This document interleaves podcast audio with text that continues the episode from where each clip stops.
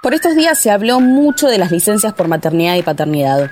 Ocurrió después de que el gobierno enviara al Congreso un proyecto para crear el Sistema Integral de Cuidados de Argentina con perspectiva de género y la modificación del régimen de licencias en los sectores público y privado. La medida alcanzaría a quienes trabajan en relación de dependencia y también a monotributistas, monotributistas sociales y autónomos. En ese contexto, en Interés General nos preguntamos cómo estamos en materia de igualdad. En tapa. Matías Criado es psicólogo diplomado en género y política y coordinador de Paternar, una campaña ciudadana que busca democratizar los cuidados, teniendo en cuenta que uno de los primeros obstáculos es la falta de una licencia igualitaria. Desde Paternando buscan acompañar a padres para repensar cómo se ubican dentro del cuidado. Hoy en día sigue vigente la ley de contrato de trabajo de 1974. Y en esta ley habla de que las licencias para personas gestantes, es decir, la mayoría de sus madres, tienen 90 días de licencia con una excedencia, es decir, se pueden pedir más días sin goce de sueldo. Sin embargo, para las personas no gestantes hay solamente 48 horas de corrido sin ninguna posibilidad de extensión, sin goce de sueldo y obviamente que estas horas si son de un viernes, ya el lunes tendrías que estar trabajando. Es decir, los padres hoy en día cuentan con muy, muy poca licencia, casi inexistente licencia por paternidad.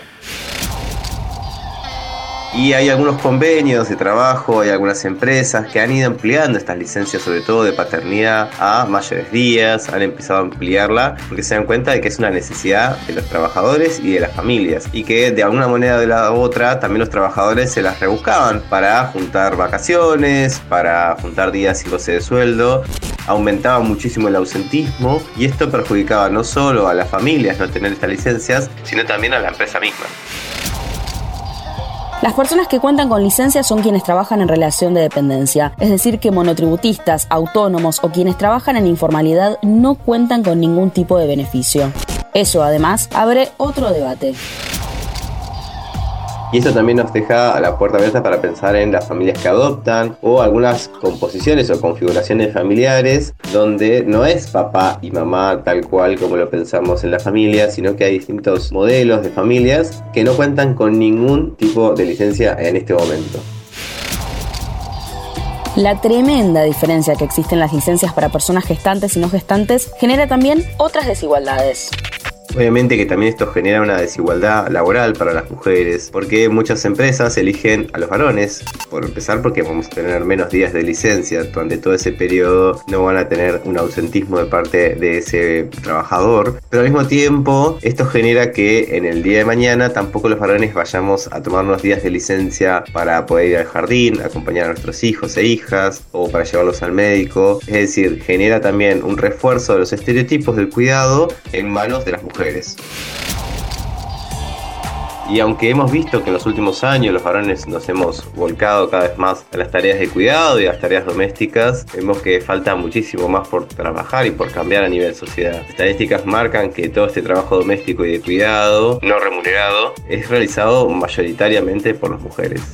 Y si lo hacemos nosotros es porque las ayudamos o colaboramos en casa. Me parece que es muy importante resaltar el valor de la carga mental, ¿no? Nosotros vemos que muchos varones se ven a sí mismos como secretarios en, dentro del hogar y les piden direcciones y cómo hacer las cosas a las mujeres.